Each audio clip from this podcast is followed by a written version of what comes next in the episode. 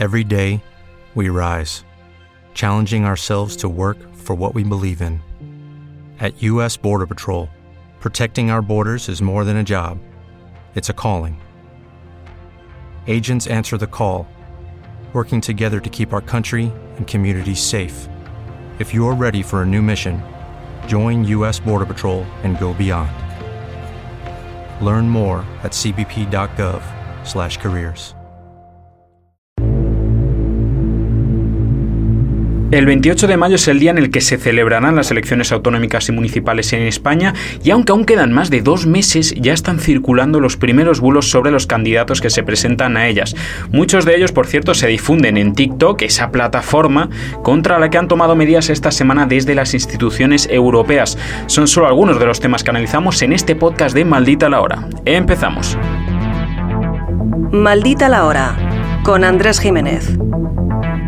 Huele a elecciones en las redes sociales y también, por desgracia, a los bulos que tratan de desinformar sobre ellas. Un tema recurrente que vuelve con cada comisión en España es el que dice sin pruebas que se van a producir fraudes electorales masivos o que Indra, que es la empresa que se encarga en la actualidad de la infraestructura tecnológica de las votaciones, conozca los resultados o ella misma incluso haga el propio recuento. José Molina, de Maldito Dato. Buenas, Andrés.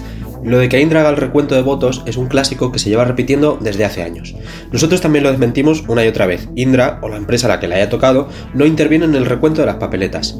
El recuento lo hacen los miembros de las mesas electorales, y una vez que se ha terminado y que tiene el visto bueno del presidente de la mesa, los resultados provisionales se envían al centro de datos electorales, y se hace a través de un software que ha desarrollado la empresa que ha ganado el contrato, que para las próximas elecciones será Indra. Y no se queda ahí la cosa, ¿no? Ahora hemos visto circular un vídeo en el que se dice incluso que Indra es la encargada de dar no las provisionales, sino los datos definitivos y habla de otros temas como que el nuevo contrato con el Ministerio del Interior dice algo de integración. Ahí también se equivocan, porque en España los resultados definitivos quien los da es la Junta Electoral de cada provincia, que está formado por magistrados y profesores de Derecho y Ciencia Política. Estos hacen una revisión manual de estos resultados unos días después de la jornada electoral. Es en ese momento cuando se añade el voto desde el extranjero o se resuelven las reclamaciones y una vez terminada esta revisión y publicados los resultados definitivos en el BOE, Indra debe integrar estos resultados en una base del Ministerio del Interior. ¿Qué significa esto? Pues que el Interior tiene una base de datos donde archiva los resultados históricos de las elecciones e Indra, por contrato, tiene que subir los datos de la Junta Electoral a esta plataforma y ofrecerles mantenimiento.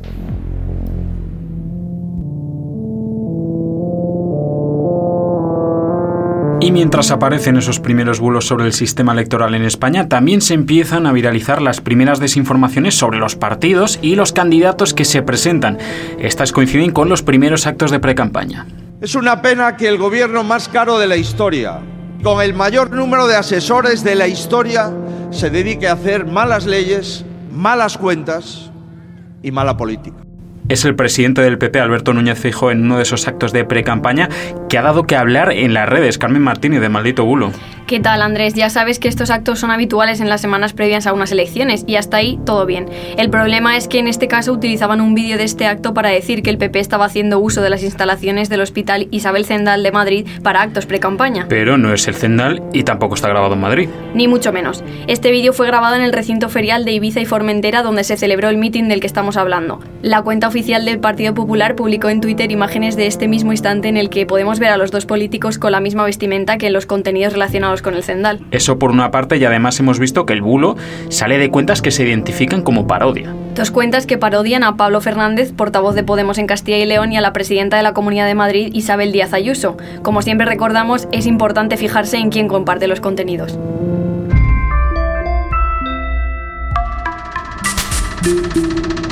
Uno de los nombres propios de esas elecciones municipales de mayo es el de Rita Maestre, la candidata de Más Madrid a la alcaldía de la ciudad, quien dio a luz en el hospital 12 de octubre.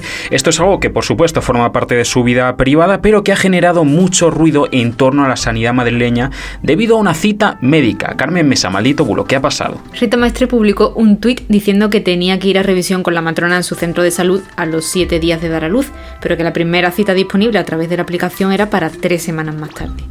El lío llegó con la respuesta de una tuitera que dice ser enfermera del Hospital 12 de Octubre, donde nació la hija de Maestre, y afirma que la portavoz de Más Madrid salió de allí con la cita para la matrona ya programada. Esa persona dice que trabaja allí como enfermera, pero claro, no lo podemos saber porque es una cuenta anónima. No da ni su nombre, tiene el tic azul que antes daba Twitter a las cuentas verificadas, pero que ahora se puede conseguir por pagar el servicio Twitter Blue. Además, Rita Maestre mantiene que no le programaron la cita y que la tuvo que pedir ella después de que le dicen el alta. Su equipo de prensa también nos ha asegurado que fue así.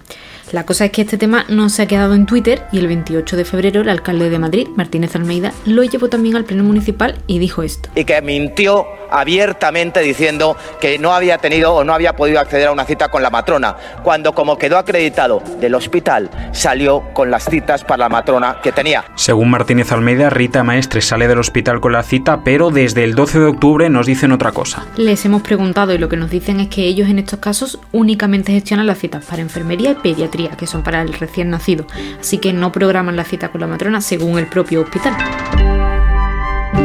Maldita la hora, que no te la cuelen. Creo que podemos estar de acuerdo en que a todos nos gustaría escuchar un poco menos de esto y un poco más de esto.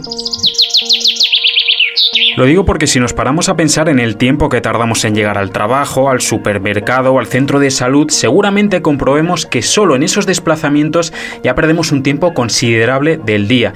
Y de esa idea nace el concepto de ciudad de 15 minutos. Se está hablando mucho de ello en las redes sociales estas semanas, pero no siempre como algo positivo. Maribel, de Maldito Clima, cuéntanos más. Hola Andrés. A ver, la ciudad de 15 minutos es un modelo urbano que se popularizó en 2016 y en su momento no fue polémico porque planteaba algo con lo que en principio todo el mundo podría estar de acuerdo, tener todos los servicios básicos a 15 minutos andando o en bicicleta desde tu casa. O sea, sin tener que coger el coche. Exacto. Por otra parte, esto mejoraría la calidad del aire en las ciudades y, como no, reduciría la emisión de gases de efecto invernadero que provocan la crisis climática. Así lo explicaba el urbanista colombiano Carlos Moreno, que popularizó el concepto y es catedrático en la Sorbona de París. Eh, con la ciudad de los 15 minutos, con las nuevas proximidades urbanas y territoriales, estamos ofreciendo una nueva vía al desarrollo sostenible en nuestras ciudades. Vamos, que llegan a compararlo con auténticas distopías. Por cierto, que si alguien vive en una ciudad más bien extensa, lo que se propone es que el tiempo suba a 30 minutos. El caso es que, como decimos, lo que se propone es dejar a un lado el coche, lo cual ha dado lugar a muchos discursos en redes que dicen que nos quieren prohibir la libertad de movimiento en general. Es decir, han pasado del no necesitas salir de tu barrio para hacer tu vida al no te van a dejar salir de tu barrio. Escucha. Proponen un sistema parecido al de la saga de los Juegos del Hambre. La población vive encerrada en barrios y el objetivo es que no se desplacen para reducir las emisiones. Vamos, que llegan a compararlo con auténticas distopías. Eso es. Y para ello utilizan ejemplos concretos, como Oxford en Reino Unido, donde hay un proyecto para 2024 que, bueno, es cierto que limitará el acceso en coche a algunas partes, como ya se ha hecho en muchos otros municipios, pero no va a encerrar a sus ciudadanos allí. Lo que se ha propuesto es un sistema de filtros de tráfico en seis puntos de la ciudad. Pero ojo, por estos controles de tráfico podrán pasar libremente, peatones por supuesto, pero también ciclistas, motos, taxis, coches de alquiler, autobuses, etc. Los únicos que no podrán pasar son los coches particulares, pero no de forma permanente, sino en unas horas concretas. E incluso dentro de ese horario, los conductores tendrán hasta 100 días al año para pasar. Vamos, que el panorama es muy diferente al que se pinta en redes. Efectivamente, pero las sospechas conspiranoicas han llegado al punto de convocar una manifestación en la ciudad. Son desinformaciones que se viralizan en todo el mundo en cuestión de horas y especialmente, como hemos visto, en TikTok. Y esa plataforma, TikTok, también ha sido noticia en las instituciones europeas. Patricia Ruiz, compañera de Maldita Tecnología. Sí, Andrés, el pasado jueves 23 de febrero la Comisión Europea anunció que suspendía el uso de TikTok en los dispositivos corporativos de sus empleados y también en los dispositivos personales que estén afiliados al servicio de dispositivos móviles de la Comisión. Claro, entiendo que en ese caso son los dispositivos personales que pueden tener acceso a servicios corporativos, ¿no? Como el correo electrónico. Eso es. Además, a esta medida de la Comisión se han sumado el Consejo Europeo y y el Parlamento Europeo, que también han prohibido el uso de TikTok en los dispositivos de sus trabajadores. Oye, ¿y por qué están las instituciones europeas tomando estas medidas contra TikTok? Pues el objetivo es protegerse de posibles amenazas de ciberseguridad. ¿Cuál es el riesgo? Pues que TikTok es propiedad de la empresa china ByteDance, que no cumple con la legislación europea. De hecho, ya se le ha advertido varias veces sobre el uso de datos personales y la ciberseguridad de la plataforma. Eso es una cosa y otra bien distinta es que esta medida nos vaya a afectar de alguna forma a los que no trabajamos en las instituciones europeas, como dice este vídeo. Vamos a escucharlo. Hoy es domingo por la mañana. Instituciones europeas prohíben instalar TikTok a sus trabajadores por motivos de seguridad. Esta noticia es gravísima porque además se están metiendo en nuestros terminales. Bueno, esto es una interpretación falsa de la medida. Las instituciones europeas no se están metiendo en nuestros terminales personales. Como ya hemos dicho, la suspensión de TikTok solo afecta a los dispositivos corporativos de sus trabajadores y a los dispositivos personales de estos, pero solo a los que se usen de alguna manera para fines laborales. Estamos hablando, por tanto, de desinformación porque, como decimos, estos comunicados oficiales van dirigidos a los empleados de la Comisión, el Consejo y el Parlamento Europeo. Sí, y esto además no solo se ha hecho en la Unión Europea. En diciembre de 2022, Estados Unidos aprobó la prohibición del uso de TikTok en dispositivos gubernamentales y Canadá lo acaba de hacer este martes 28 de febrero. En Europa, en Países Bajos, también se está barajando esta posibilidad. Macarrones al pesto, risotto con setas, tiramisú. No es que estemos nombrando platos de comida que están riquísimos y que nos encantaría comer en una escapadita a Italia. Son alimentos que están compuestos de almidón y proteína, que son dos nutrientes que, según un usuario, que dice ser, por cierto, un profesional de la salud en TikTok, son tóxicos para la salud humana. José Luz Zafra, de Maldita Ciencia. ¿Quién es este usuario? Voy a dejar a Andrés que se presente él mismo, para luego entrar a desmentir lo que dice. Mi nombre es Miguel Ángel Ruiz, soy especialista en nutrición, en naturopatía alimentaria e investigación con el microscopio. La primera a la frente. Dice que es especialista en nutrición, en naturopatía alimentaria. La naturopatía es una pseudociencia, no tiene nada que ver con la ciencia de la alimentación o la nutrición.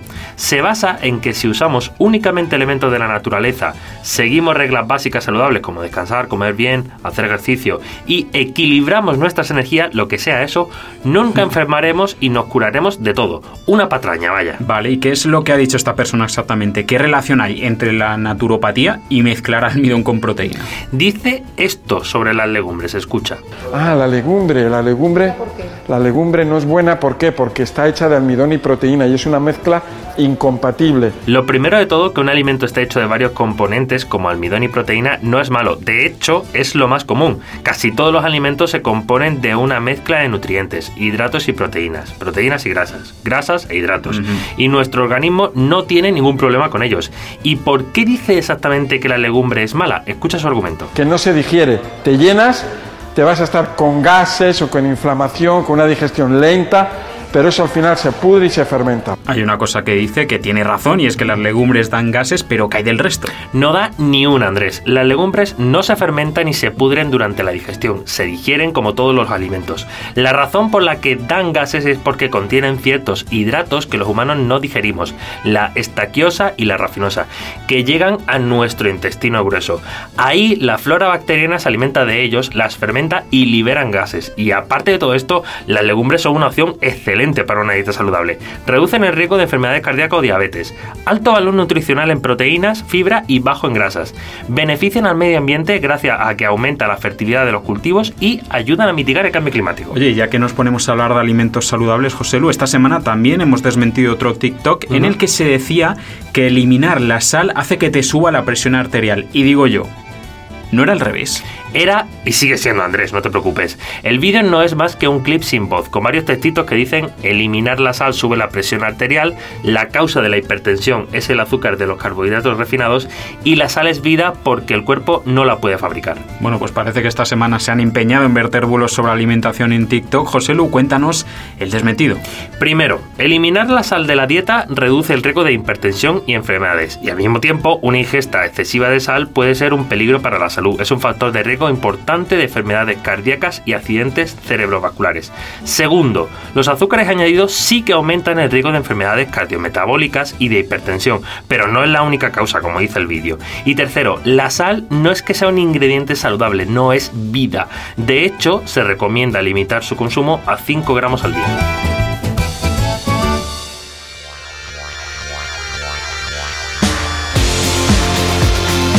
La conclusión de este podcast puede ser que sí, que podemos pasarlo muy bien en TikTok con esos vídeos de humor que aparecen de vez en cuando, pero que entre bailecito y bailecito se cuela también con frecuencia algún que otro bulo.